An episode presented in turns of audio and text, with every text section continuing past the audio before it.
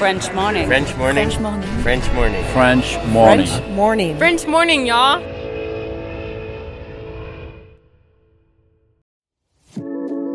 L'amitié, c'est une personne qui ne perdra jamais de vue. Parce que sinon, bah, on s'ennuierait beaucoup si on n'aurait pas d'amis. Ce qui fait que l'amitié est vraie, que l'amitié est forte, que l'amitié nous rend heureux, c'est la qualité de la relation. Il y a des gens pour qui, à qui on peut penser très très très souvent et, et sans nécessairement les voir tout le temps.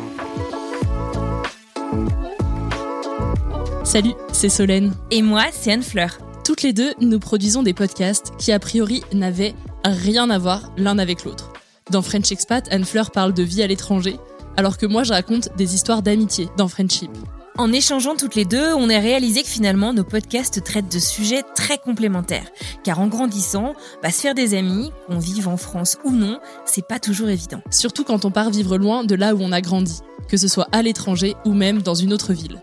Alors comment se faire des amis à l'âge adulte? Comment vaincre la solitude lorsque l'on vit loin des siens? Moi, je, trouve, je pense que l'amitié, c'est très important parce que si euh, personne pouvait s'entraider, je trouve que la vie serait impossible. Au cours des dix prochains jours, Anne-Fleur et moi vous proposons une série de quatre épisodes sur le sujet de l'amitié et de la solitude à l'âge adulte. Mardi, vous découvrirez deux épisodes consacrés à ce sujet sur le flux podcast de French Expat. Dans le premier, je vous propose des témoignages de Français vivant ou ayant vécu à l'étranger qui sont passés par cette phase de solitude et qui vous racontent leur expérience pour en sortir ou tout simplement pour apprendre à vivre avec. Oui, on va expérimenter la solitude en expatriation, mais je tiens quand même à signaler que la solitude, je l'ai aussi expérimentée dans mon propre village, dans la propre maison de chez mes parents. Et pourquoi? Ben, Tout simplement parce que parfois, même autour de nous, dans notre entourage, on ne retrouve pas forcément des personnes qui ont le même mindset que nous et on peut également se retrouver tout seul. Donc ma vie euh, sociale avant les États-Unis, du moins avant qu'on déménage avec Gareth, elle était très intense. J'étais jamais, jamais, jamais, jamais seule. Jamais de ma vie je me serais dit que j'allais vivre seule et que j'allais bien le vivre d'ailleurs. Et, euh, et, bizarrement, en fait, euh, d'être euh, éloignée de, de, la France, de, des Français, de la culture, j'ai redécouvert un peu ma culture, en fait, euh, en m'en éloignant. Ça m'a vraiment euh, rapprochée. Puis dans le second épisode, avec Solène, on a posé des questions à Aurore Bévalo, qui est psychologue chez L'Aparté Psy et qui est spécialiste des relations amicales.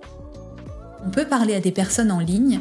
Par contre, c'est important d'avoir des espaces où on peut rencontrer les gens en réel, j'ai envie de dire, et pas en virtuel.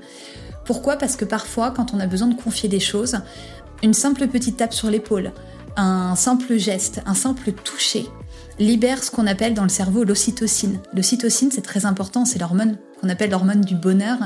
Pourquoi? Parce qu'elle diminue notre taux de stress, en gros, toutes les hormones qui participent au stress, et elle augmente le sentiment de bien-être. Donc ça, c'est quelque chose qu'on ne retrouve pas en ligne. Et jeudi, rendez-vous sur Friendship pour faire la connaissance de Cécile et Fanny, deux Françaises vivant aux États-Unis qui sont reparties de zéro dans leurs amitiés après leur expatriation.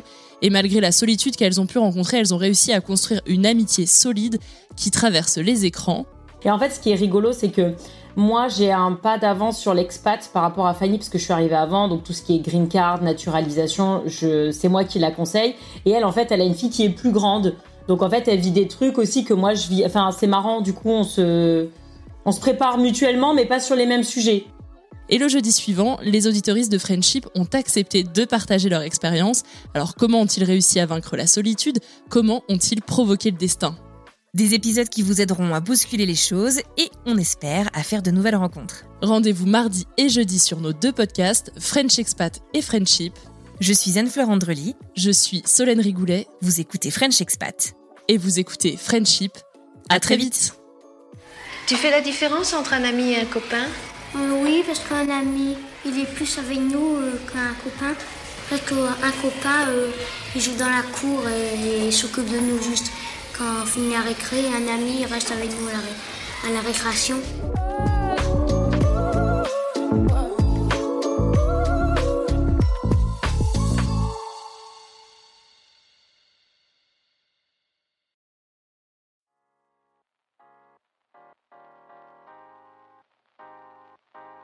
Vous venez d'écouter un podcast réalisé par moi-même, Anne-Fleur Andrely, mixé et habillé par Alice Krief et produit par French Morning.